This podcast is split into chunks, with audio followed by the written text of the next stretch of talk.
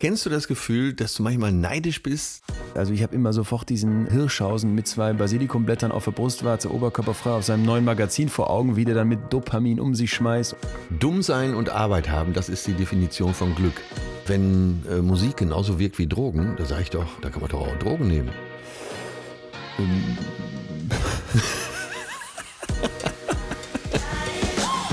Betreutes Fühlen. Der Podcast mit Atze Schröder und Leon Windscheid.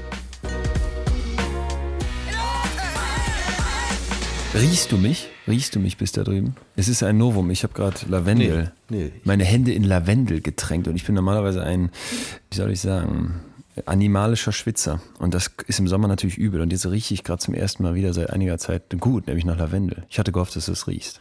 Das hatte ich auch gehofft. Ich rieche aber nichts. Du riechst ein Schwein. Beziehungsweise du sitzt mir barfuß gegenüber. Ich bin froh, dass ich deinen Fußschweiß nicht rieche. Die obligatorische Startfrage unseres Ich bin Podcasts. taufrisch. Betreutes Fühlen. Äh, Ja. Wie fühlst du dich? Äh, jetzt sehr gut, aber ich habe äh, Klimaanlage und war eben noch im Pool. so muss ein Podcast anfangen, oder? Ich weiß gar nicht, warum alle sich so beschweren. Ich weiß ich auch nicht, weiß ich auch nicht. Wenn es kein, wenn's kein Brot gibt, esst Kuchen. Mir gegenüber sitzt äh, Antoinette Schröder. Ich freue mich sehr. Ja, ich freue mich auch schon wieder. Mir gegenüber sitzt Gottes Vertreter hier auf Erden, äh, Leon Winscheid, von mir Dr. Leon Winscheid genannt, weil es einfach stimmt. Und aus diesem Bereich der Wissenschaft, den äh, ich aus meiner Sicht mit diesem Doktortitel, den ich ja selber überhaupt nicht führen würde, geschweige denn äh, irgendwie mich so nennen lassen würde, außer von dir ausnahmsweise. Ich sage ja, Äh, ich darf dich so nennen. Ja, du darfst mich so nennen. Habe ich, was, hab ich was Heißes mitgebracht, was heute zu unserem Thema gehört? Und zwar äh, Stuhlspender. Also nicht das Möbelstück. oh, ja. Sondern, hast du das schon mal gehört? Im Zusammenhang mit äh, neuartigen Therapien zur Ja. äh, Ja, ja, Stoffwe ja, ja, bei ja. Stoffwechselerkrankung, dass, in, dass man im Darm den Stuhl, der schon vorhanden ist, auch austauschen kann, Absolut richtig. um Und eine da, neue Flora zu erzeugen. grundsätzlich geht das genau in die Richtung, aber äh, wie Wissenschaftler jetzt rausfinden, hängen Darm und Hirn noch viel enger miteinander zusammen. Ja, als man bisher dachte. Und deswegen geht es heute unbedingt auch um Stuhlspender. Und da habe ich ein kleines Quiz, was ich.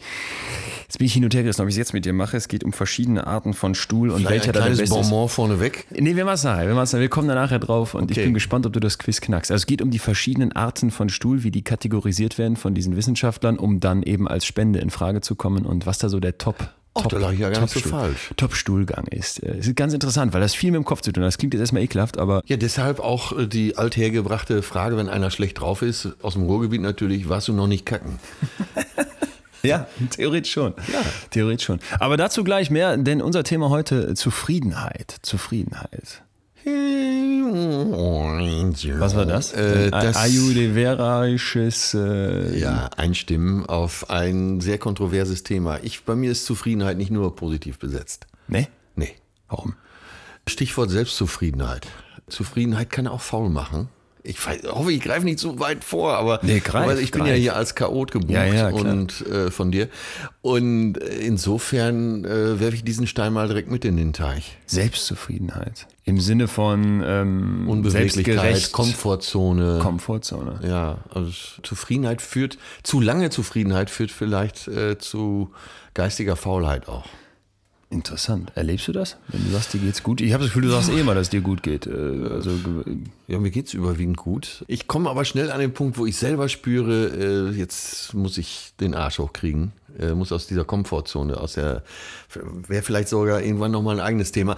Aber äh, lass uns über die normale Zufriedenheit mal einsteigen, bevor ich hier wieder ekelhaft werde. ja, aber da kommen wir gleich nochmal drauf zurück, weil, weil das finde ich Ja. interessant, dass du bei Zufriedenheit direkt denkst. äh, schreib's mal auf, ja? Hat er was? Schreib's noch auf deinen schlauen, auf deinen leeren schlauen Zettel.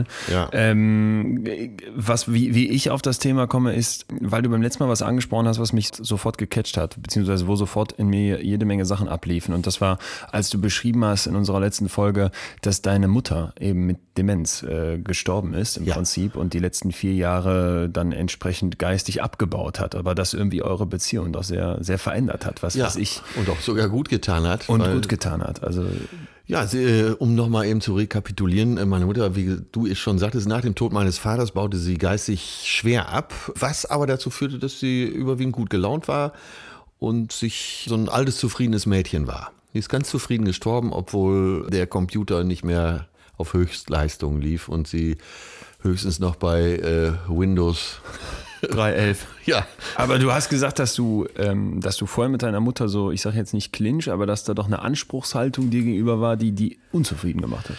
Ja, meine Mutter hatte immer hohe, hohe Ansprüche, obwohl wir kein Geld hatten. Bei meiner Schwester hat das ganz gut funktioniert. Die war Einser Abi-Kandidatin, die war als Designerin sehr erfolgreich, ging dann später nach New York und war so in ihrem ganzen Leben sehr erfolgreich.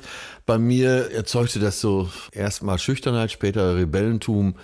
Und ich habe so ein bisschen drunter gelitten, dass meine Mutter mich oft entwertet hat. Andererseits hat sie mich so erzogen, als wäre ich der nächste Fürst von Monaco. Also von dem guten Benehmen, was sie uns beigebracht hat. habe ich dann doch profitiert. Gutes Benehmen kam dabei rum. Ach so, also meine Mutter sagt auch immer, äh, denk dran, mein kleiner Atze, du bist was Besonderes. Und hat mich dann im nächsten Moment entwertet. Interessant. Ja. Okay, aber äh, dieses, dieses, die letzten vier Jahre in Demenz verbringen und am Ende hast du gesagt, in so einer Art Embryostellung in, in der ganz eigenen Kopfwelt, dann, dann zu sterben, das hat mich an eine Situation erinnert, die bei uns in der Familie früh eine Rolle gespielt hat. Und zwar ist, ist eine sehr enge Freundin unserer Familie ähm, erkrankt, hat also die Diagnose, ich meine, es war MS oder ALS, also auf jeden Fall eine dieser Ja. Diagnosen bekommen, wo klar ist, in absehbarer Zeit baut dein Körper ab und du wirst irgendwann nicht mehr, nicht mehr in der Lage sein, dich zu bewegen. Du wirst im Endeffekt äh, völlig auf Hilfe angewiesen sein. Ne? Wie, und am Ende, ganz am Ende endest du in deinem Kopf, wenn du so willst. Ja, das und ist echt scheiße. Das ist richtig scheiße. Wusstest du übrigens, wie das diagnostiziert wird? Nee. Äh, Im Prinzip bauen die Isolierungen deiner Nervenbahn ab. Also wenn du ein Kabel hast, ein Stromkabel, dann machst du ein Gummi drum, dann leitet das schneller. Ja. Und dieses Gummi in deine Nervenbahn, das wird reduziert, wodurch deine Nerven immer langsamer die Signale weitergeben. Das heißt, irgendwann kommen die Signale einfach nicht mehr an. Ne? Du sagst, Also kannst nicht mehr den Arm heben. sozusagen. Ja, so ein bisschen. Und, ähm, Und das fängt aber ja meistens in der unteren Körperhälfte an, also die am je, je länger der Weg, genau, je länger der Weg zum Hirn. Ja. Und das wird diagnostiziert, indem man hingeht und dir, kannst du jetzt machen, dir ein Schachbrettmuster vors Auge hält und das bewegt sich dann schnell hin und her, links, rechts, links, rechts. Und dann können die deinen Sehnerv hinten am Hinterkopf quasi als Signal ab, abfangen Ja. und prüfen, wie schnell das Signal da ankommt. Und wenn das minimal, da geht es dann im Millisekundenbereich, langsamer ist als bei jemandem, der das nicht hat, Ja. dann weiß man, aha, dein Sehnerv fängt an abzubauen, die Isolierung wird schwächer und dann kriegst du das diagnostiziert. Ne? Und dann, weiß ich nicht, kannst du das mit 20 im Prinzip gesagt bekommen, du, das dauert noch und noch spürst du überhaupt nichts von, Ja. weil so ein paar Millisekunden machen erstmal nichts, aber irgendwann wird so kommen. So, und diese gute Freundin der Familie hatte also diese, diese Diagnose und hat sich dann sehr bald danach dafür entschieden, Suizid zu begehen. Also die, die hat, hat quasi den, den Freitod gewählt. Volles Verständnis. Sagst du, sagst du. Und das war auch immer meine, mein, mein Gedanke, weil so dieses, Ja. dieses, ne, du sitzt da und bist irgendwie an den Rollstuhl am Anfang gefesselt, am Ende ans Bett und nochmal am Ende nur noch an dein Hirn, weil sonst nichts anderes mehr funktioniert. Und Ja, das, und dann kannst du dich nicht mehr umbringen. dann kannst du dich nicht mehr umbringen. Und dann bin ich aber auf etwas gestoßen, was für mich unglaublich viel mit Zufriedenheit zu tun hat und einen total neuen Blick darauf gestoßen hat. Und zwar äh, Locked-In-Patienten. Also Leute, Ich wusste, dass das jetzt kommt. Ja, ja, ja, aber es ist ja klar, es äh, liegt ja auf der Hand. Ne? Also die Leute, die quasi Ja. im Bett gefangen sind und die nichts mehr können. Am Anfang können die noch dann mit den Augen zwinkern und vielleicht gucken, aber am Ende selbst das nicht mehr. So, und da gibt es also einen ganz berühmten deutschen Hirnforscher, Nils. Aber äh, nur, ja. nur eben eine Fachfrage zwischendurch. Das Locked-In-Syndrom hat aber auch mit ALS zu tun. ne? Genau, das ist quasi das Ja? Endstadium des Ganzen. Ja. Äh, weil der Roman Schmetterling und Taucherglocke, Ja. später verfilmt, ist ja von dem früheren L, äh, Chefredakteur in Paris, Ja. quasi mit einem zwinkernden Auge diktiert worden. Ja. Ne? Und der hat sich nie wieder davon erholt. Ich weiß nicht mehr, wie der Film ausging. War ja ein großartiger Film. Hat, hat mich zu Tränen gerührt. Ich meine, der ist gestorben. Nee, davon erholt sich nicht. Ja, also da kommst du nicht wieder raus. Grundsätzlich nicht, obwohl er diese Jahre ja als sehr glücklich beschrieben hat. Und genau darauf wollte ich hinaus, denn also die, dieser deutsche äh, Hirnforscher, ganz renommierter Professor Nils äh, Birbaumer ist das, der hat sich also mit Locked-In-Patienten auseinandergesetzt und war äh, so um die 2000er Jahre rum massiv damit beschäftigt, sogenannte Hirn-Maschine-Schnittstellen zu bauen. Also im Prinzip äh, Apparate, die du auf den Kopf schnallst, beziehungsweise die mit Elektroden an deinem Kopf festgemacht werden und über die du dann Signale schicken kannst. Und äh, die funktionieren am Anfang gut. Jetzt wird er gerade äh, massiv kritisiert, weil er da vielleicht in einer neueren Studie Daten gefälscht haben soll. Es ist noch nicht geklärt, deswegen will ich unbedingt, dass man Okay. das abwartet. Der Typ hat wirklich hohe Reputation, ich glaube, viel geleistet. Aber es war auf jeden Fall bestätigt, dass im frühen Stadium das funktioniert, dass du eben deine Gedanken so gut kontrollieren kannst, dass man es ablesen kann und darüber dann Ja, Nein, beziehungsweise teilweise buchstabieren kannst. Wenn man Ja. das Alphabet vorliest, dann sagst du dann immer, stopp, das ist der Buchstabe. Als gesunder Mensch sagst du natürlich, das ist der absolute Albtraum. Total. So, und jetzt pass auf, jetzt sagt dieser Wissenschaftler, der sich mit vielen solcher Locked-In-Patienten über Jahrzehnte dann beschäftigt hat und die auch über den gesamten Leidensweg mitbekommen hat, der sagt, das ist ein totaler Fehler. Und der spricht sich auch zwar nicht pauschal, aber eben doch sehr kritisch gegenüber Patientenverfügungen aus, weil der sagt, der sagt, ähm, wie will sich denn ein 60-Jähriger oder vielleicht noch jünger ähm, ein 30-Jähriger vorstellen, wie das ist, wenn du plötzlich ans Bett gefesselt bist und mit einem Locked-In-Syndrom klarkommen muss. Und sagt dann, was die meisten überhaupt nicht erwarten, was aber eintritt, ist, dass die Leute, die im Locked-In-Zustand sind, sich gewöhnen. Sich gewöhnen.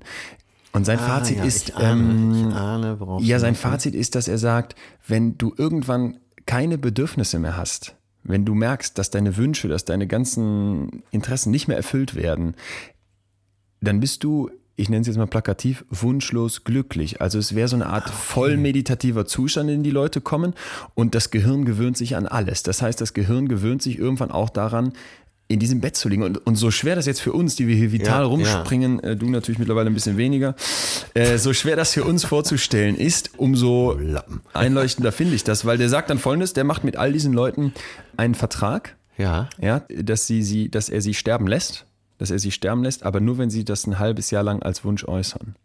Und merkt dann, dass die Leute eben nachher Glücksniveaus berichten, die auf demselben Level sind wie da, wo sie mal vorher waren, was ich unglaublich finde. Ja, ja, ja, ja. Ich äh, kann absolut nachvollziehen, worum es da geht. Es geht ja, wenn man jetzt nicht so einen Extremfall nimmt, weil Ja. Locked-In ist ja dann extrem, ein, ein Lottogewinn plus Vitalität und so ist das andere Extrem. Dazwischen bewegt sich's ja. Es geht ja, glaube ich, auch, sag mal, wenn du ein wenn du ein bescheidenes Leben führst und trotzdem glücklich bist, um das Wort glücklich jetzt immer einmal zu verwenden äh, anstatt äh, Zufriedenheit, dann ist es ja die erfüllte Sehnsucht im Erreichbaren. Ne? Du kannst, äh, was du erreichen Ja. kannst, damit bist du zufrieden. Ja. Ja, und das vergessen viele immer wieder, inklusive mir, dass du, dass du sagst, so, ich bin mit dem zufrieden, alles gut, gut so wie es ist. Und wir gehören ja zu der anderen Spezies, die dann spätestens übermorgen sagen, so, jetzt muss aber was Neues kommen. Ja, ja, ja. Ja, total. Das ist, äh, wie sagt man, Unersättlichkeit, oder? Kennst- Steht ein bisschen gegenüber. Äh, Ja, kennst du die, ja, das klingt so negativ, ne? Unersättlich, da fällt uns gleich vielleicht noch ein anderes Wort für ein. Ja, weil du was Positives darin sehen willst, aber ich würde Ja. das gar nicht so sagen. Ich habe hab immer wieder das Gefühl, die dass, Lust auf Leben kann man auch sagen. Ja, und da, also das beeindruckt mich so sehr an dir und das, ich habe beim letzten Mal dieses Strahlen in deinen Augen angesprochen. Ich sehe das immer wieder hier zwischendurch aufblitzen. Ich habe das Gefühl, immer wenn wir auf irgendwas stoßen, wo man auch einen schlechten Blick drauf haben könnte, geht es um Ängste, geht es um Leidenschaft, geht es um, um jetzt Zufriedenheit, dann, dann hast du einen, einen Trick, wie du das für dich drehst, dass das was Gutes ist. Ja, ich weiß, das wird mir auch kommst, so- vorgeworfen. Ja. Dass, äh, man kennt ja dieses Beispiel, für, äh, für den Pessimisten ist das Glas halb leer, für den Optimisten halb voll. Der Optimist unterscheidet sich vom Pessimisten, dass er oft daneben liegt, aber das bessere Leben führt. Genau. Wahrscheinlich ist das sogar von dir, ne? Ich weiß nicht, sch- schreiben wir es einfach Dr. Leon Winscheid zu. Aber äh, für mich ist ein halbes voll Glas auch rappelvoll. Äh, Es wird mir oft vorgeworfen, aber so sehe ich das Leben einfach. So empfinde ich das Leben einfach so als Füllhorn guter Möglichkeiten. Das ist gut. Führt uns aber zu nichts, ne? Kennst du das Gefühl, dass du manchmal neidisch bist? Nee, obwohl wir ja keine neidischen Menschen sind, aber äh, dass du, es fällt mir gerade kein besseres Wort ein, dass du etwas, dass du Leute beneidest um ihre Zufriedenheit in ihrem kleinen Leben. Ja. Na, was heißt kleines Leben? Ich, ich, ich würde, du sagst jetzt, wir sind keine neidischen Leute, weil, weil, weil du da, da bist du wieder voreilend selbst überzeugt. Ich, ich bin total neidisch. Und jeder Mensch ist neidisch. Also Neid äh, entsteht durch Vergleichen und unser Hirn ist eine Vergleichsmaschine. Wir vergleichen uns permanent. Kommt und wenn, demnächst noch als Thema, oder? muss kommen, aber so, Ganz so klar, also dieses ja. Vergleichen ist äh, etwas, da kann sich keiner von freisprechen. Und wer behauptet, nicht neidisch zu sein, der, äh, sag ich, lügt. Ich Schlichtweg, hatte- aber worauf wolltest du hinaus? Was heißt, ich du hatte, vergleichst äh, dich mit dem kleinen Leben von irgendwelchen Leuten? Die, Ja, ja, ich weiß gar nicht, das klingt auch allzu negativ. Mit dem einfacheren Leben. Schon Goethe sagte, mit dem Wissen kommen die Zweifel. Ja. Und wenn man weniger weiß, würde man weniger zweifeln. Ah, so nach dem Motto, ich wäre gerne dumm. Genau. Da sind wir bei Gottfried Benn, Arzt und äh, Philosoph. Der hat gesagt, dumm sein und Arbeit haben, das ist die Definition von Glück. Oder bei Prinz Porno, dem Rapper, der sagt nämlich auch, ich wäre so gerne dumm und singt dann eben über die Leute, die Germany's Next Topmodel am Samstagabend gucken und Dr. Oetker kochen und aber glücklich sind. Ja, kennst du äh, Prinz Pi? Persönlich nicht. Friedrich, ich kenne ihn Ja. persönlich. Und? Ein unglaublich schlauer Mensch. Ja, das habe ich erwartet. Extrem gebildet, sehr geschäftstüchtig. Das hab ich sehr, ja. sehr, sehr geschäftstüchtig. Fährt mehrere Ferraris. Ja. Ja, der macht sich's auch nicht leicht. Nein, äh, worauf ich hinaus wollte, ist, ich hatte äh, acht Jahre lang einen Tourbegleiter, der einen tollen Job gemacht hat, der überall äh, beliebt war, noch Jahre nachdem der jetzt aufgehört hat, fragen vor Ort Leute nach meinem Tourbegleiter. Der war aber eher ein einfacheres Gemüt. Ich glaube, Hauptschulabschluss. Ich habe mal versucht, den zum Lesen zu bewegen und habe gedacht, jetzt gibst du dem ein ganz einfaches Buch, was meine Patenkinder, glaube ich, schon mit, mit sieben oder acht Jahren gelesen haben, der, der Medikus. Ja. So habe ich ihm zu lesen gegeben. Und nach zwei Wochen äh, habe ich ihn gefragt, wie gefällt dir das Buch? Ja, ganz gut, Chef. Der nannte mich immer Chef. Mir gefällt das ganz gut. Äh, ich sag, und der Schluss? Schöner Schluss, oder? Äh, ja, ich bin erst auf Seite 31, nach zwei Wochen. Okay. Und in dem Moment habe ich den so ein bisschen beneidet. Weißt du, das ist so einer, der freut sich aufs Feuerwehrfest, der freut sich äh, auf Weihnachten, auf Geburtstage. Alles Sachen, mit denen man uns noch nicht so richtig kommen muss. Und manchmal habe ich gedacht, Mensch, der hat so viel einfacher im Leben. Und der war auch wirklich immer gut gelaunt und der war sehr beliebt bei allen, weil er so authentisch war. Äh, jeder hat gemerkt, der ist ein ganz gerader Typ, äh, der redet nicht drum herum. Der hat, äh, der hat auch immer offen gesagt, ich mag keinen Spargel und spreche kein Englisch. Fand ich immer großartig. Und Hat das, dem- hat das was Überhebliches trotzdem? ich hoffe es. Ich hoffe es einfach. Und ich konnte bei dem immer gut Gags ausprobieren, weil ich wusste, wenn der lacht, dann versteht jeder den Gag. Ist das nicht verstanden. toll, dass man im Tourfahrzeug sein Programm testen kann? Aber dem würdest du jetzt Zufriedenheit attestieren. Äh, Der ist, glaube ich, sehr zufrieden in seinem Leben, ja. Interessant. Ja. Henry Miller, der Schriftsteller Henry Miller, für den wir Wendekreis des Krebses, Stille Tage, ein Klischee und so weiter, Klischee. Äh, siehst du, ich habe den Gag schon so verinnerlicht. Der hat mal einen Hausmeister in Marseille beobachtet, der keine Funktion hatte. Der lief den ganzen Tag im Hausmeisterkittel rum. Der hatte aber keine Funktion, weil äh, alles war geregelt. Und er hat ihn über Tage beobachtet. Henry Miller hat, äh, er nannte ihn das Faktotum. Er hat auch einen Aufsatz über den geschrieben und war fasziniert von einem Menschen, der offensichtlich keine Funktion hat, außer Essen, Trinken und Schlafen. Und er hat den Typen so beneidet, weil er selber sich um alles auf dieser Welt Gedanken machen musste. Ich tue mich damit gerade ein bisschen schwierig, weil ich glaube, einerseits ist das was sehr Wertendes. Du unterstellst in Einfachheit äh, und ich sage jetzt mal ge geistig so im, im IQ-Bereich 90, also jetzt Ja. nicht, ne, eher so im unteren, nicht jetzt, nicht jetzt krass, aber eher im unteren. Und Sagen wir mal 75. Nee, nee, nee, 75, da du keine Äh, Vorstellung. Gibt es da eine Definition? Man sagt ja so, bei 50 fängt ein Ball an zu rollen. Eher so nach dem Motto, von 100 bis 15 rauf, 15 runter, das ist der Normalbereich. Also darin liegen knapp 70 Prozent aller Leute. Dann darunter oder drüber wird es eben jeweils extrem.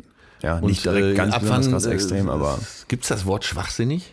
äh, schwachsinnig sagt man nicht. Äh, Mehr, nicht mehr. Naja, alleine schon an Schwachsinn, äh, was völlig, was völlig idiotisch an dem Begriff ist, dass nicht die Sinne zwingenderweise schwächer sind, ne, sondern eben, eben bestimmte Sachen im Hirn nicht so funktionieren, wie das einer Norm entspricht.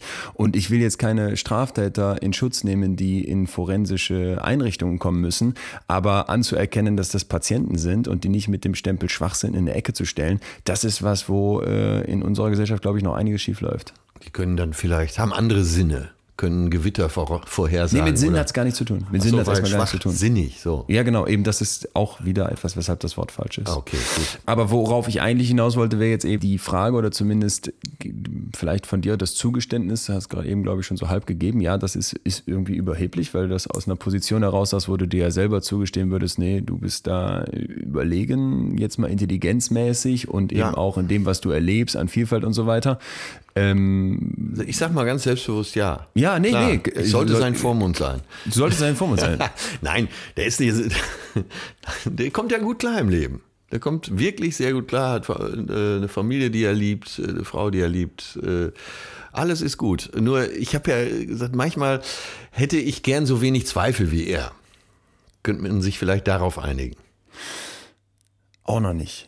Kann ich dir auch noch nicht Freifahrtschein für geben. Ich finde, du könntest sagen, ähm, manchmal hätte ich vielleicht gerne diese Art von Zweifel und damit würde ich sagen, bricht es schon auf, weil jeder hat seine Zweifel, seine Ängste, seine Probleme und das verschiebt sich von bis. Ich weiß, meine Antwort ist jetzt sehr viel demokratischer und wenig polarisierender ja, als du dein. politisch korrekt zu sein? Das bin ich sowieso nie, aber an der Stelle bin ich einfach meinem Fach verpflichtet und glaube, dass äh, dieses Thema, womit bin ich zufrieden? Ja, muss ich aber sein. Womit bin ja. ich zufrieden? Womit, womit, womit ecke ich an? Womit habe ich Probleme?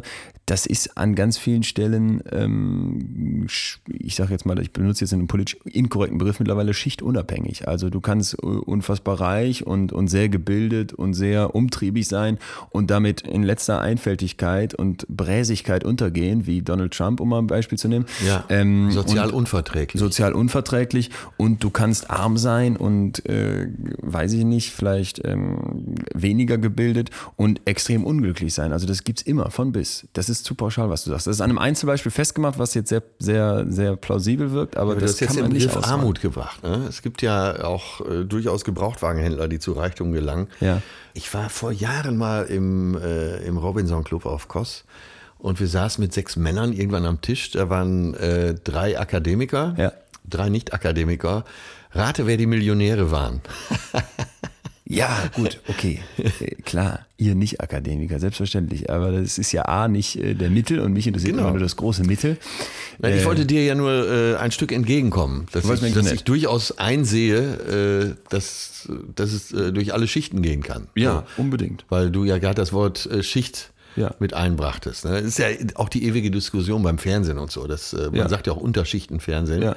wobei Unterschichten immer, immer die anderen sind. Ja, natürlich. Wie mit Hipstern. Hipster nennt man nie sich selbst. Noch so ein Spruch von Prinz Pi, den ich sehr schätze. Ist wirklich sehr schlau. Ja, Wo ich bedauere, dass er sich nicht mehr Prinz Porno nennt. Prinz Pi, das wird äh, Teil seines Geschäftsmännischen gewesen sein, dass er irgendwann gesagt hat, ich nenne mich Prinz Pi und mache Songs mit Mark Forster.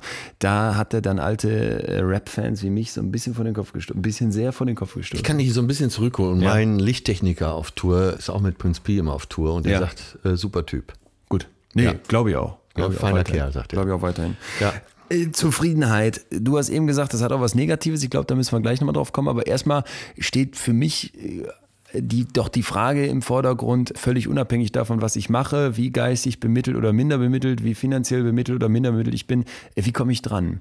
Wie komme ich dran? Und da habe ich das Gefühl, dass da bei uns so gesellschaftlich gesehen ein bisschen was entgleist. Also ich habe immer sofort diesen äh, Hirschhausen mit zwei Basilikumblättern auf der Brustwarze, oberkörperfrei auf seinem neuen Magazin vor Augen, wie der dann mit Dopamin um sich schmeißt und hier findest du das Glück. Tatsächlich ist das äh, Titelbild so? Äh, oberkörperfrei, Basilikumblatt im Mund, aber es, es ging sofort bei mir das Kopfkino ja. los.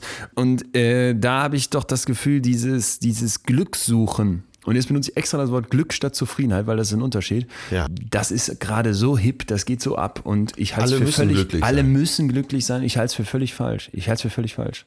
Weil ich immer denke, Glück, wenn man sich das mal so auf, äh, auf, auf der Ebene vom Hirn anguckt, ne? auf, auf der Ebene, welche Neurotransmitter werden da ausgeschüttet, dann denken viele mal erstmal als erstes an Dopamin, dann vielleicht noch an Serotonin. Ja. Aber da kommt noch unfassbar äh, viel mehr dazu mit Endorphinen, Noradrenalin, Oxytocin und das sind alles so Sachen, das ergibt einen Cocktail, ähm, der, der eine unglaubliche Explosion darstellt. Und ich halte dieses, dieses Rennen danach, dieses Glück haben wollen, also Glück zu einem neuen haben wollen Ding zu machen. Das halte ich für völlig falsch, weil ich glaube schon allein die Frage zu stellen, wie kann ich immer glücklicher werden, die stürzt einen ins Unglück. Ja, ich weiß, früher äh, galt es durchaus als gesellschaftsfähig, eine Zeit lang äh, melancholisch zu sein. Ja. Melancholie war akzeptiert, ja. was sie heute nicht mehr ist. Dann bist ja. du sofort depressiv, muss behandelt werden. Früher hat man sich solche Pausen zugestanden. Interessant. Wann? Ähm, also jetzt in, das war so äh, Im vorletzten Jahrhundert war es noch absolut, äh, ich würde mal sagen, bis zum Ersten Weltkrieg war es absolut gesellschaftsfähig, dass man sich so Auszeiten nahm äh, aus Traurigkeit. Das hat man dann oft der Kreativität zugeschrieben, dass man Luft holen musste und so. Das ist ja alles nicht mehr gesellschaftsfähig, wie ich es gerade schon sagte. Also alle müssen volle Leistung bringen. Und auf der anderen Seite immer der Schrei nach totalem Glück, ja totales Glück. Ich musste, ich musste da so ein bisschen an, äh, als ich mich dann eben mit diesen Neurotransmittern und eben dem auseinandersetzte im Studium schon, was im Hirn abgeht, immer an Schokobons denken. Weißt du, kennst du die, die stehe ich total drauf von Kindern. Ja. Äh, auch die von Milka? Gibt es auch von Milka? Ja. Nee, ich kenne nur Schokobons, die Originalen, diese mit den orangenen Farbe. Ach so, nee, ich meinte die von Milka, da bin ich nämlich nachsüchtig. Diese Bonbons? Ja, ja. Nee, kenne ich, muss ich mal essen. Oh, Wahnsinn. Ja, aber jedenfalls, ja, da denke denk ich an Glück, weil das erste, was du isst, Schokobon Nummer eins, das ist so total geil. Ja. Das frisst du so weg und das gibt dir diesen absoluten Kick im Kopf. Dann Schokobon, ich sag mal zwei bis fünf oder sechs, die isst du so weg, fühlt sich so an wie das erste, sind aber schon vier, fünf Mal mehr. Ja. Und dann ab Schokobon sechs bis 30 wird es eigentlich nur noch ekelhaft, aber du kannst nicht mehr damit aufhören. Kennst du das? Du, also ich fresse eine ganze Tüte Ja, leer. ja, ich, äh, ich esse auch immer die ganze Tüte. Also, und ich glaub- ich glaub- Und es wird ja auch damit gearbeitet. Es wird damit gearbeitet, natürlich. Ja. Und ich glaube, das ist ja auch so. äh, bei Chips ist es ganz genauso. Und ich glaube, das ist dieses, was sich da verändert hat. Gehen wir mal noch ein paar mehr Jahre zurück als jetzt irgendwie ins vorletzte Äh, Jahrhundert. Ganz kurz eben noch nachgefragt als Leckermäulchen. Ja. Äh, was ist bei mit äh, Flocken? Wie heißen denn äh, Erdnussflips? So, auch? Hm. Ja, auch. Weil man sagt ja, Erdnussflips haben genau die richtige Mischung aus Fett, Ja. Zucker Salz wahrscheinlich äh, und Salz, Ja. dass du quasi immer weiter essen musst. Heroin im Endeffekt. Äh, es ist Heroin, Es ja, ist Heroin. nur gefährlicher. Nur noch gefährlicher. Ja. Äh, Ja, und da war es halt eben so, also wenn man sich jetzt mal überlegt, wie das, wie das ganz, ganz früher ablief, ja, also wenn man sich mal die Religionen anguckt, dann wurde dir quasi das, das Paradies als etwas Unerreichbares im Himmel versprochen. So, du kannst dann in bestimmten Religionen irgendwie töten, um da hinzukommen oder, oder, oder. Äh, Mittlerweile habe ich das Gefühl, dir wird Glück auf Erden ist so ein völliger Anspruch. Und die, weil- wenn ich äh, Früher war es im Jenseits. Früher war es im Jenseits und jetzt muss es heute da sein. Und wenn ich jetzt auf diese Schokobons zurückkomme, dann ist das für mich eben so dieses, wenn ich nach Glück suche und da so gierig nach werde, dann ist das Schokobon 6 bis 30. Da wird es ekelhaft, ganz schnell. Ganz schnell, weil es so eine Matsche wird, weil es so ein nicht mehr Kick ist und ich Aber glaube, du man weißt das, ich jetzt auch. Ja. Und trotzdem werden wir uns ja weiter so verhalten. Wenn deine Tüte Schokobombs liegt, jeder hat ja das Beispiel der Oma, die Ja. so ein Stück Schokolade nehmen konnte, die Schokolade wieder verpacken konnte, weglegen. Ja. So, das können wir ja nicht. Nein, natürlich. Das können wir Man die- kann ja auch nicht eine Zigarette rauchen. Zumindest am Anfang. Ist ja wahrscheinlich nochmal so ein Sonderfall, weil eben dem Tabak so Suchtmittel beigemischt sind. Ja, der, der Schokolade auch. Der Schokolade. Ähnlich. Also das ist ja das Fiese an Glück. Wenn wir jetzt mal, wir müssen gleich, glaube ich, mal Glück und Zufriedenheit so ein bisschen trennen. Glück ist also dieses chemische, das Explodieren im Kopf, da wird alles ausgeschüttet, der Cocktail, Die der, Endorphine. der würde ich, ja nicht nur die eben, was ich eben noch alles aufgezählt habe, Dopamin etc. So und dass das Chemie Zählt ist. das nicht alles zu den Endorphinen? Äh, nee, Endorphine sind also körpergemachte Morphine. Ja. Also im Prinzip äh, Morphine kennst du, da gibt es gibt's ja eine ganze Reihe. Und, Aber ich dachte ähm, immer, äh, Serotonin und Dopamin gehören zu den Endorphinen. Nee. Okay, gut, dass wir Endo- das hier mal klarstellen. Gut, dass wir das hier mal klarstellen. Nee. Habe ich immer gedacht. Nee, ist falsch. Also das sind unterschiedliche Sachen. Endorphine sind im Prinzip docken im Hirn an dieselben Stellen an, wie zum Beispiel ähm, Morphium, also wie, bestimmte, wie bestimmte Schmerzmittel beziehungsweise bestimmte Betäubungsmittel. Und das Und daraufhin wird dann erst Dopamin und Endorphin ausgeschüttet äh, und, und Serotonin ausgeschüttet. Nee, das passiert schneller, kommt vorher schon. Also Endorphine entstehen zum Beispiel beim Sport, wenn du lange Zeit joggen warst. Das führt dazu, dass du dann anfängst, dein, deine Schmerzen, die durch den Sport entstehen, auszuhalten, dass du dann besser klarkommst.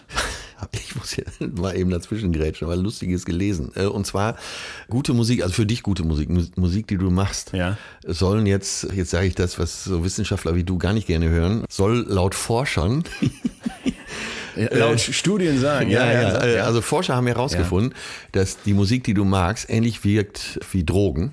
Und dann kann natürlich, äh, sag mal, der, der praktische Arzt, der ich ja bin, also Ja. ich bin zwar kein praktischer Arzt, aber praktisch Arzt, wenn äh, Musik genauso wirkt wie Drogen, da sage ich doch, äh, da kann man doch auch Drogen nehmen.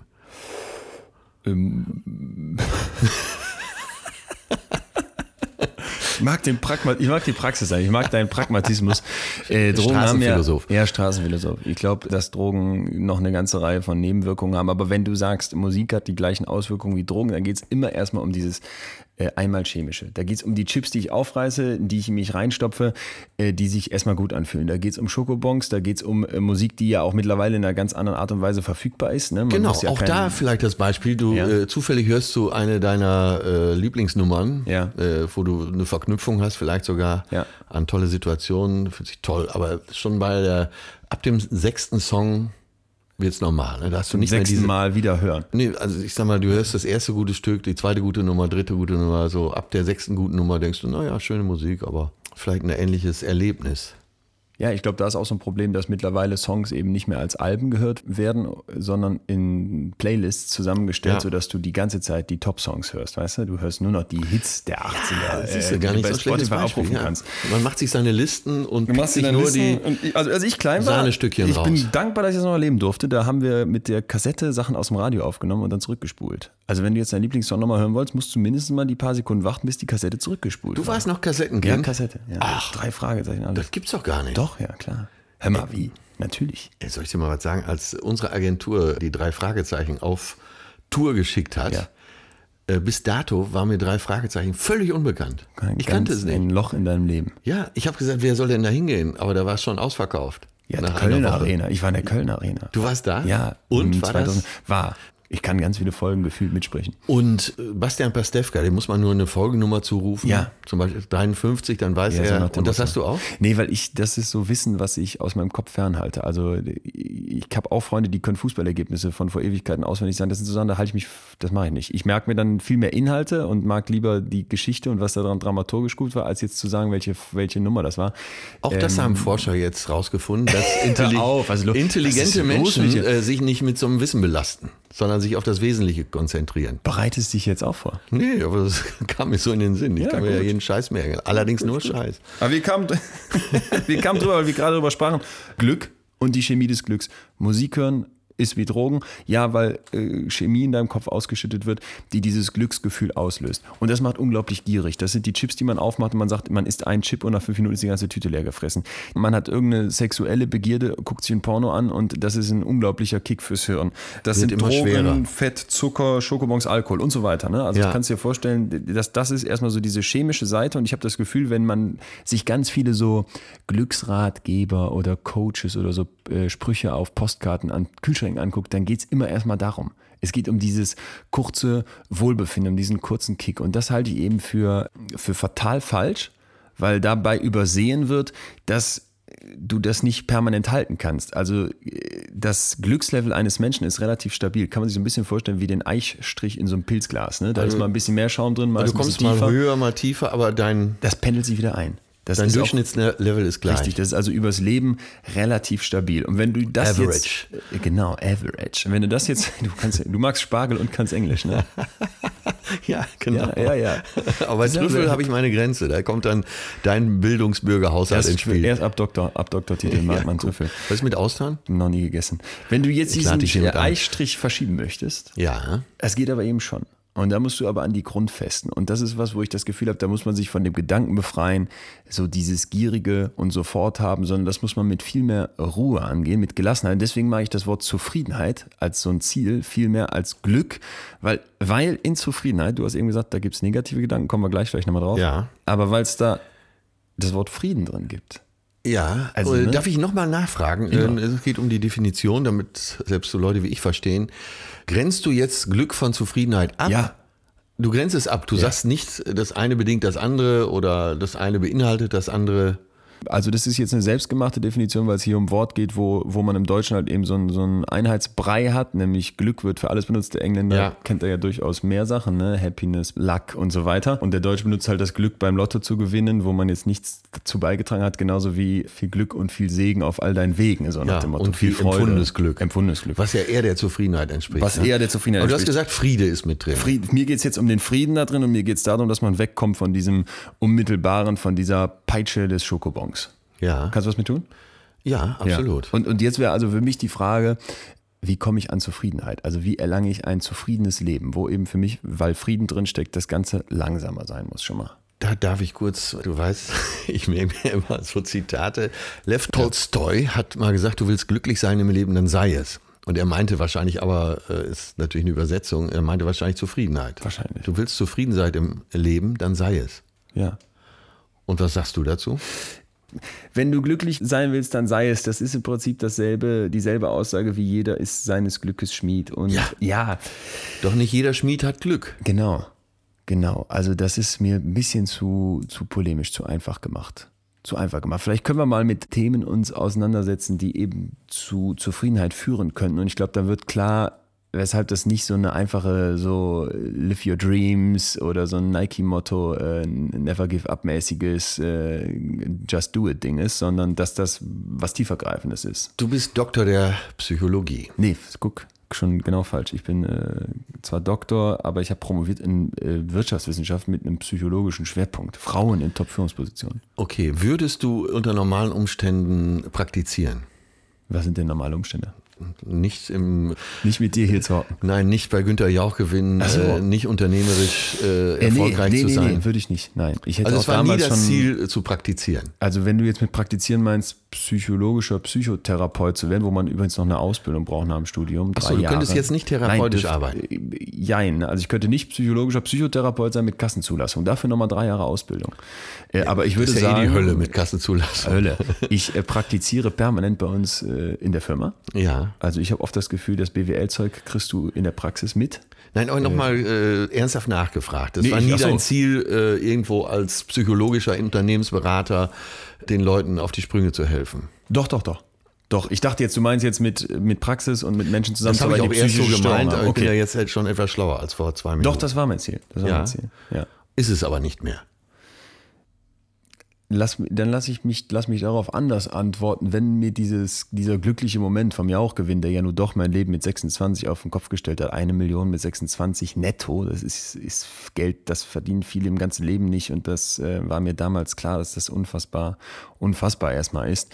Wenn mir dieses Geld eine Sache vor allem beigebracht hat, dann ist das mit Planlosigkeit klarzukommen. Und Dann meine ich nicht speziell, dass man jetzt keine Ziele oder Wünsche haben soll, aber dass man sagt, man macht bestimmte Vorstellungen. Ich habe dir beim letzten Mal davon erzählt, dass ich so ein Dokument bei mir gefunden habe aus 2014, wo ich all Ja, meine ja. Lebensziele in Google reingeschrieben hatte, in der Google Cloud. Völlig borniert.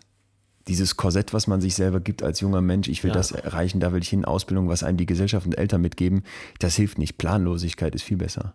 Ja, das muss man aushalten. Das musst du aushalten. Und Genau. da hat Und mir diese Kohle sich- die, die Sorge genommen, ne? Das muss ich klar so ja. sagen. Ja. Viele fühlen sich wohler in einem äh, festen Angestelltenverhältnis, am besten auch Beamtenverhältnis, weil dann diese Planlosigkeit von vornherein schon genommen wird. Total. Ja, und äh, ja, damit muss man erstmal klarkommen. Ja. Ja, Das ist ja eben dieses Unternehmertum. wahrscheinlich. Als Unternehmer siehst du Chancen, als Arbeitnehmer vielleicht eher so Risiken. Ja, mag sein. Die großen Themen, die Glück bringen, wo ich glaube, dieses Gelassensein beziehungsweise planlos äh, klarkommen oder sich damit anfreunden zu können, bestimmt zugehört. Da bin ich auf ein spannendes gestoßen und zwar Tiere. Also Tiere. Wenn du dir überlegst, dass der Mensch schon seit über, über 10.000 Jahren, ungefähr 10.000 Jahren, 11, 10, 11 12.000 Jahren mit Tieren zusammenlebt im Sinne von domestiziert und nicht mehr jagen. Ne? Also ich äh, sehe, sehe einen Reh im Wald und schieße da tot und esse das, sondern ich habe eine Sau und die soll mir am besten Wolle, Milch und Eier geben. Dann fand ich ganz spannend, was ich von einem Tierphilosophen gelesen habe, der also sagt, dass Tiere einen unglaublichen Beitrag zu unserem Glücks Empfinden beziehungsweise zu unserer Zufriedenheit, so wollen wir es ja nennen, äh, beisteuern, weil die eine Verbindung schaffen und ein nicht hinterfragendes Soziales. Hast du, hast du Tiere? Äh, ja, zwei Hunde. Und würdest du bestätigen? Ja, will ich schon bestätigen. Manchmal sitzt man da ja auch und beobachtet diese dummen Labradore, äh, wie sie versuchen zu denken, aber es klappt nicht. Denken, deine Hunde denken. Und äh, ja, ich vermute mal, dass sie auch ein Gehirn haben, aber äh, eben nicht kein besonders großes. Äh, auch zumindest können sie nicht denken oder wenig denken. Wenig. Aber sie wissen halt, dass sie fressen wollen. Und äh, manchmal finde ich das beneidenswert, einfach fürs Fressen alles zu machen und sich dann wieder hinzulegen. Ja, das stimmt. Ja, aber äh, wieso hast du gefragt?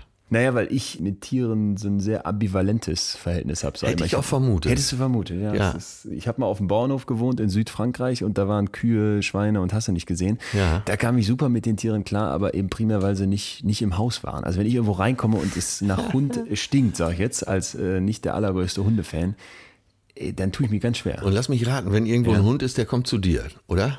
Die gehen ja meistens zu dem, der sie am wenigsten mag. und schubbern sich da am Bein.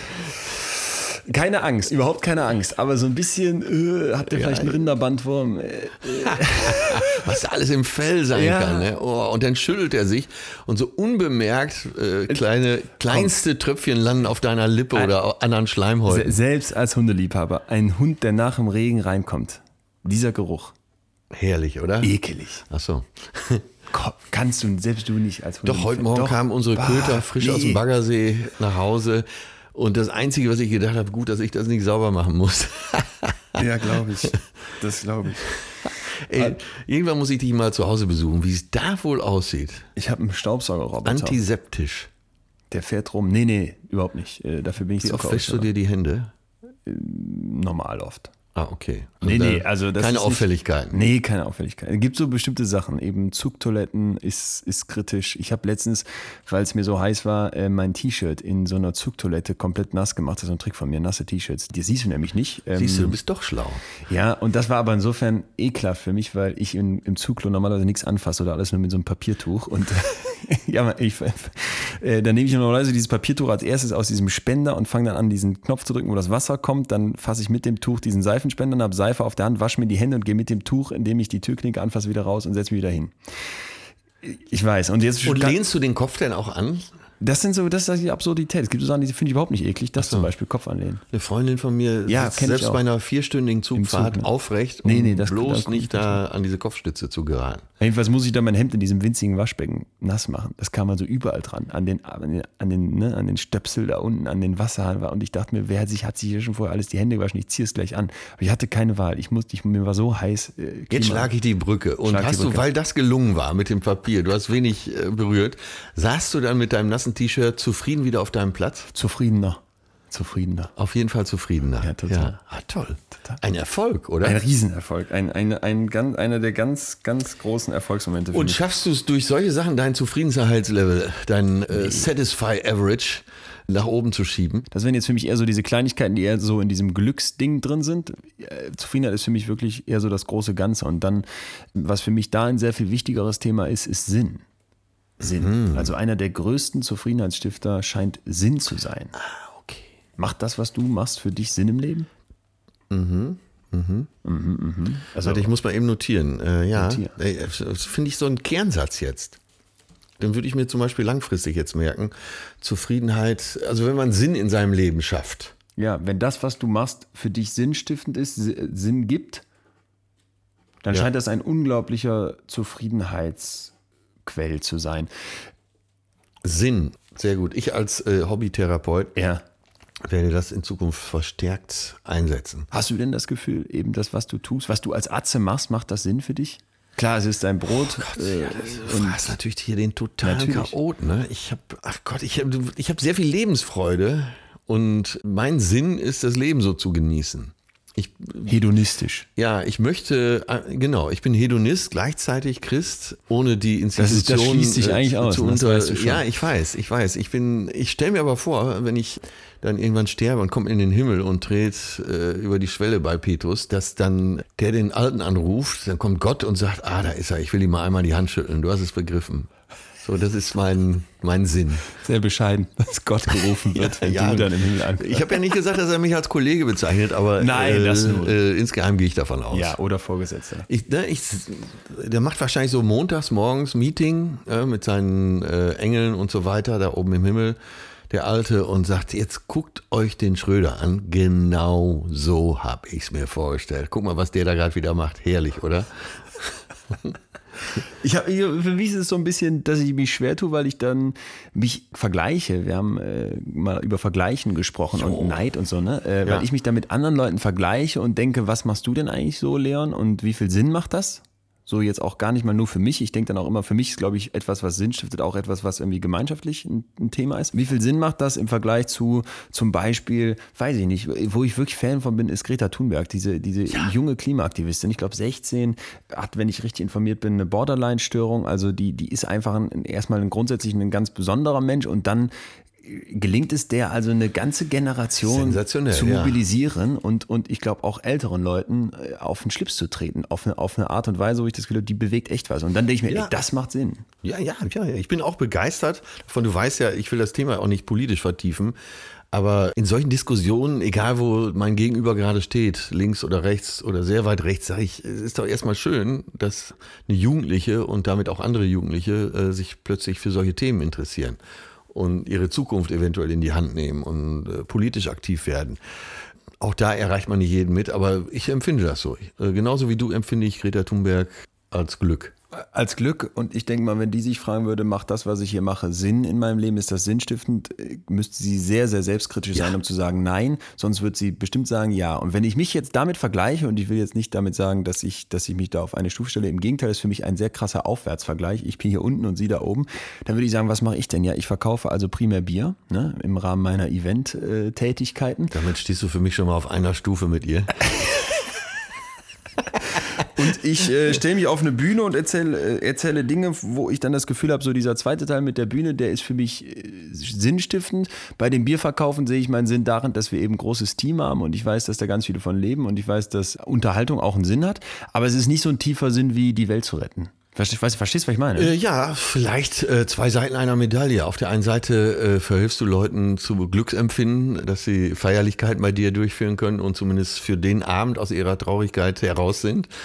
Und auf der anderen Seite eben der Sinn, dass du Leute im besten Falle äh, durch deine Vorträge auf der Bühne weiterbringst. Da vielleicht sogar noch Sinn stiftest. Und dich selber bringst du dadurch weiter. Du kommst von der Bühne und äh, bist ganz erfüllt von so einem Abend. Ja. Ja, also.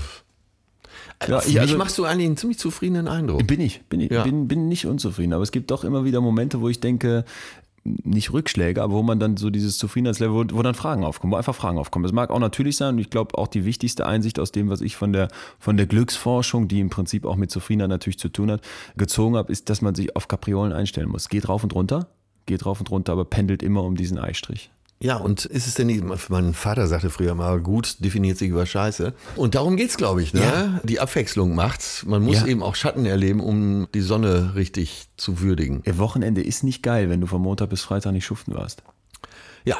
Oder Äh, sehr kurz. Ja. Und dann kann man doch festhalten, dass eben Zufriedenheit eben auch aus den dunklen Stellen kommt, nicht nur aus den hellen. Das glaube ich auch.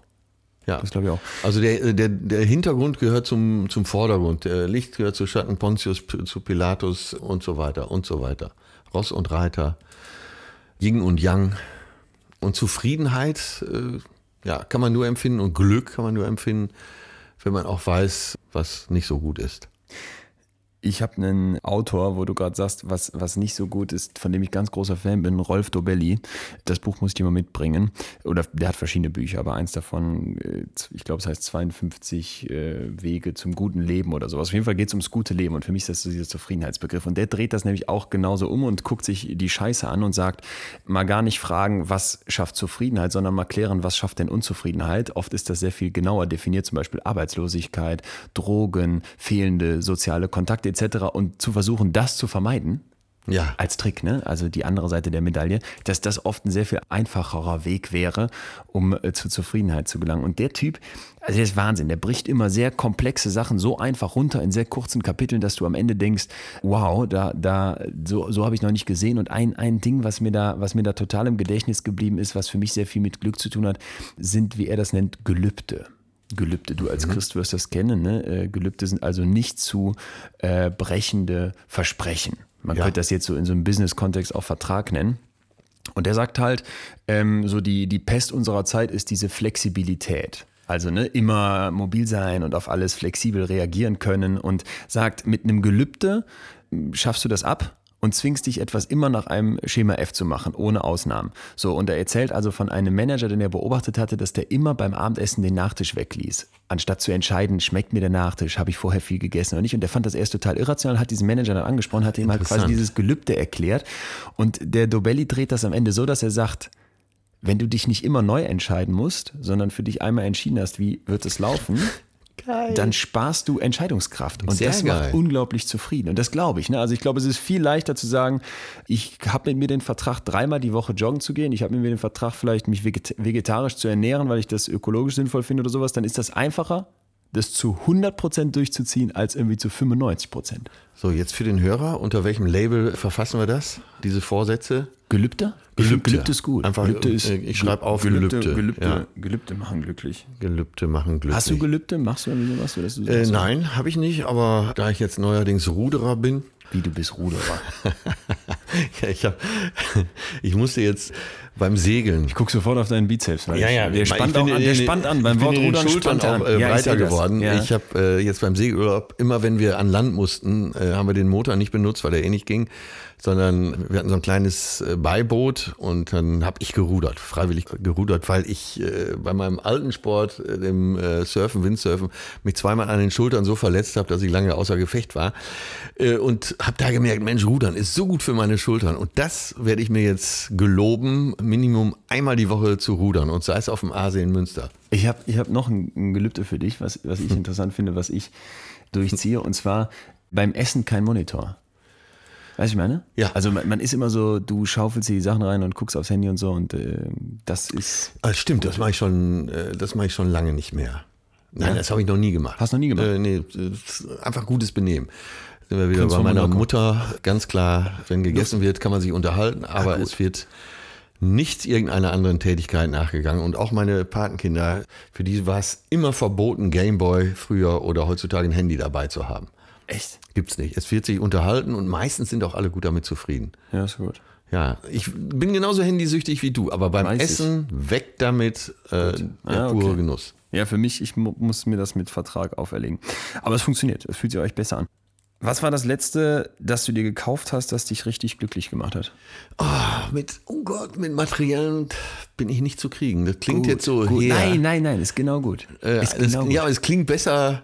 Es ist kein großer Vorsatz. Es ist einfach in mir drin so. Mit, man kann mich mit Materiellem nicht kriegen. Total, genau richtig. Die Psychologie unterscheidet zwischen Materialkäufen und Erlebniskäufen. Typischer Materialkauf wäre wie ein Teppich, habe ich letztens hier in Münster gesehen, gibt es für 4000 Euro. Mit dem Teppich kann keiner was erleben außer Aladdin. Den legst du hin, dann liegt der da. Man kann immerhin drauf vögeln. Ja. Ja.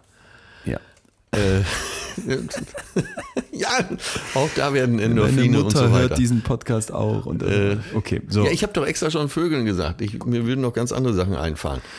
Und Aber, äh, okay. in, in Erlebniskauf, klassischer Erlebniskauf Urlaub. Erlebnisse, wir waren letztens im Sommer mit den Jungs alle zelten und in Südfrankreich und hockten die ganze Zeit im Matsch im Regen, weil es wieder erwartet nur geschüttet hat, vor so Iglu-Zelten und haben versucht, aus so einem Bunsenbrenner vegetarische Ravioli aus der Dose heiß zu machen. So. Und währenddessen kamen Fotos von einem anderen Kumpel, der fünf Sterne Malediven All-Inclusive war und immer so das Buffet fotografiert hat und Ich uns schickte. ihn. Wir haben ihn verachtet, gehasst. Und in diesem Moment selbst kam es uns so vor, als hätte der natürlich das viel bessere Erlebnis als wir. Aber, und das ist das Gute an Erlebnissen, du zeigst schon mit dem Finger auf mich, genau. Ja, du auch. Die strahlen im Rückblick ganz anders, äh, weil wir uns erinnern. Da sind wir total einer Meinung. Ich rede ja immer von meinen Patenkindern. Ich sage denen immer, seid froh, wenn was schief läuft, weil das sind die Geschichten, die ihr erzählen könnt. Genau. Und dann wird das Leben Genau. interessant. Und, der- und die, die unglaubliche gnädige Funktion unseres Hirns ist nämlich, dass Erinnerungen im Rückblick immer rosiger werden. Ja. Also übrigens der Grund ist, weshalb selbst die größten Arschlöcher zufrieden in die Kiste steigen. Ja? Du Erinnerungen. meinst, äh, Donald Trump äh, Genau, der wird zufrieden Schlaf. mit sich sein. Der, natürlich, das sowieso. Ja. Aber der wird auch am Ende seiner Tage sagen, hör mal, das war doch super, wenn der sich erinnert an seinen Lebensrückblick. Ja. Das Quiz zum Thema Stuhlspenden. Äh, erst muss ich mal kurz erklären, worum es dabei geht. Also Stuhlspender sind also Leute, die im Prinzip ihre, ich sage, ich finde Stuhl ist ein viel ekelhafteres Wort als Kacke, deswegen sage ich jetzt einfach mal Kacke. Ich finde es auch okay. Finde ich genau, empfinde ich genauso. Findest du, ein Stuhl ist so technisch. Also Kackespender geben ihre Kacke ab, weil es eben bestimmte Krankheiten gibt. Clostridium difficile, also im Prinzip äh, hier ne, Darm, Magen-Darm, die sich nicht behandeln lassen, wenn du schon viele ähm, Antibiotika genommen hast, weil deine Darmflora so im Eimer ist, dass du dann im Prinzip die gesunde Darmflora eines anderen Menschen brauchst. So. Ja, ja. Jetzt zeichnet sich immer mehr ab, dass zwischen Darm und Hirn doch eine noch viel engere Verbindung besteht, als man das schon immer dachte. Liebe geht durch den Magen, sagt man, aber es gibt eben noch mehr. Und die Wissenschaftler um diese Stuhlspenden herum fragen sich zurzeit, ob man denn mit Stuhlspenden, wenn man besser versteht, was da wirkt, vielleicht auch sowas wie Alzheimer in den Griff bekommen könnte. Also eine Krankheit, die direkt, ja, fand ich auch eine Wahnsinnsstory, die direkt mit dem Hirn zu tun hat. Und wenn du dich so ein bisschen mit diesem Thema auseinandersetzt, und deswegen bin ich so Fan von Wissenschaft, die wissen noch nicht genau, was da wie wirkt, aber da sind die jetzt dran. Und ich wette, in zehn Jahren haben die das geklärt und dann sind wir einen Riesenschritt weiter. Und Ja, äh, Deutschland ist sensibilisiert für dieses Thema. Äh, Das Buch Darm mit Charme. Darm mit Charme. Ich Genau. habe den Namen dieser äh, jungen Ärztin jetzt nicht Julia parat. Enders. Die kam über äh, einen Slam, einen Science Slam, nehme ich an. Ja. Mir verschiedene Filmchen von der angeschaut. So ein positiver Mensch. Ne? ist Und dann so ein Thema. Toll behandelt, oder? Die ist top. Groß. Ja, ich habe rein, ich hab reingelesen und war auch total begeistert. Und das ist nach diesem Buch hier alles, weil das ein ganz neues Thema ist. Also Stuhlspenden äh, gab es zwar schon im alten China, viertes Jahrhundert, da hieß es die gelbe Suppe geben, ne, wegen Chinesen und dann, ich weiß nicht, Ja. ob die Kacke da gelb ist, aber jedenfalls. Äh, Jetzt wird's ekelhaft. Aber okay. ja, jetzt wird es noch ekelhafter, denn es gibt mittlerweile solche Stuhlbanken, die nach den perfekten Spendern suchen. Und jetzt sage ich dir mal sechs Typen äh, von Kacke einfach und du musst mal erraten, welcher denn wahrscheinlich der beste zum Spenden ist. Also Typ 1 sind Nüsse, so eine Art Haselnuss, äh, Ja. ähnliche Form. Typ 2 sind äh, Klumpen. Typ 3 ist eine Wurst mit Sprüngen, also mit so Rissen drin. Typ 4 wäre also wieder eine Wurst, allerdings weich und soft, so ein bisschen wie eine Schlange. Ja. Typ 5 wären Kleckse mit klaren Konturen. Das fand ich schön, dass sie so differenziert sind. Und Typ 6 wäre matschig, so wie eine Hand Schlamm. Oh ja, ich, Was würd, ist der beste Stuhl zum Spenden? Was sagst du? ich als absoluter Laie würde auf die Wurst mit Rissen tippen. Mach's mich fertig. Wieso? Ist richtig. Also ich habe das jetzt versucht physikalisch äh, abzuleiten, weil die lässt sich gut verabreichen und diese Risse erhöhen die Oberflächen, äh, die Oberfläche, ja. Von daher hat die wahrscheinlich, ist sie vitaler. Die Herleitung ist totaler Humbug, aber ist richtig. Ähm, und was ich so interessant finde daran ist also, das Fazit ist, Vielfalt im Darm ist gut fürs Leben. Vielfalt ist, ist gut fürs Leben, nicht nur im Darm. Nein, äh, ich habe es falsch ausgedrückt. Äh, Vielfalt ist sowieso sagen, gut, aber so, umgekehrt? äh, nehmen wir den. Nein, ich wollte den Darm für, äh, durch Leben, also das äh, Leben im Darm ist Vielfalt. Schön. Bevor wir damit das zum Schlusswort mit der Kacke werden lassen, muss ich noch kurz erklären, was man also essen muss. Nämlich äh, Früchte, Obst, also eine mediterrane Küche. Früchte, Obst, äh, natives Olivenöl, Joghurt, Käse, Nüsse, Vollkorn. Und das finde ich ist ganz schön, weil das auch nochmal so zurückbringt an den Anfang der Menschheit. Ich glaube, so dieses äh, steinzeitmäßige Ernähren. Vielfältiges Ernähren. Das äh, macht deswegen glücklich, weil unser Hirn damit viel besser klarkommt, als mit dieser Heroinschleuder Schokobon. Ja, ist ja, äh, wo war es in dem Buch? Die Entstehung der Menschheit äh, ist ja eben ein Zeitraum beschrieben, der äh, noch lange vor Christi, noch lange, lange vor Christi Geburt war, dass die Menschen aber viel besser lebten. Ja. Äh, sie waren gesünder, Ja. weil klar, Survival of the Fittest. Man hatte viel Bewegung, weil man ja fürs Essen was tun musste und hat viel gesunde Sachen zwangsläufig gegessen. Und weißt du, was noch das Wichtigste, glaube ich, an der Stelle war? Sie hatten weniger Zeug. Sie hatten weniger Dinge. Die konnten rumreisen, weil sie es mussten und deswegen konnten die nichts mitschleppen. Und ich glaube, das ist ein ganz wichtiger Bestandteil von Zufriedenheit. Und weißt du, was ein gutes Zeichen ist am Ende dieses Podcasts? Dass wir jetzt so von der Lust her noch Stunden weiterreden können. Dürfen wir aber nicht, weil äh, wir müssen auf die Uhr gucken. Und nächste Folge machen wir weiter, denn wir würden äh, Lieblingsgefühle von euch sammeln. Und ich würde sagen, bevor wir uns jetzt in ein äh, Lieblingsgefühl für nächste Woche schon gedanklich stürzen, lassen wir doch mal das Publikum entscheiden. Oder? Genau. Wir, ihr schickt uns Sehr was gut, und wir wählen sehr, was aus. Also bitte per Kommentar oder per Bewertung uns überhaupt schon mal ein Zeichen geben, dass es weitergehen soll und dann gerne was schicken, was ein Gefühl wäre, Ja. das ihr von uns gerne mal durchgefühlt hättet. Und das äh, Gefühl, was uns am besten gefällt, kriegt entweder für dich zwei Freikarten oder für meine Tour zwei Freikarten. Ob das eine Belohnung ist, muss ich dann zeigen, aber Ja, an, auf der anderen Seite, dran. bitte lasst die Handys jetzt weg beim Essen und geht ab und zu mal rudern. Wunderschön. Du hast den Anspruch immer so ein, du willst das letzte Wort haben und dann so ein geiles Fazit machen, das hast du hiermit. Das war Betreutes Fühlen. Der Podcast mit Atze Schröder und Leon Winscheid. Jetzt abonnieren auf Spotify, Deezer, iTunes und überall, wo es Podcasts gibt. Würdest du sagen, dass du ein guter Lügner bist? Ja, sonst wäre ich ein schlechter Komiker. Ganz klar. Ja. Und wie, wie machst du das, wenn du jemanden anlügen musst? Wie gehst du dann vor? Äh, ich versuche die Wahrheit zu erzählen, die wird meistens ja nicht geglaubt. Nein, ist doch klar, wenn du auf, äh, gewohnt bist, auf der Bühne zu stehen oder vielleicht auch mal vor der Kamera, äh, nach sieben Jahren Serie kann ich sagen, äh, ich kann ganz gut flunkern. Das ist eine große Stärke, glaube ich. Lass uns beim nächsten Mal über äh, Wahrheit sprechen. Und vielleicht ist Sehr Wahrheit gut. erstmal kein direktes Gefühl, aber ich glaube heute, wo so viel über Fake News, über alternative Fakten, über gefühlte Wahrheit läuft, ist Ja. es eben doch etwas, was nicht mehr eins und eins ist zwei ist, sondern irgendwie gibt es Klimawandel oder nicht. Da werden viele Leute mit dem Bauchgefühl entscheiden. Hochaktuelles Thema, oder? Ja, Ja, Wahrheit. Wahrhaftigkeit. Ja, machen wir beim nächsten Mal. Wahrheit. bin gespannt auf deine Lügen. Ich auch.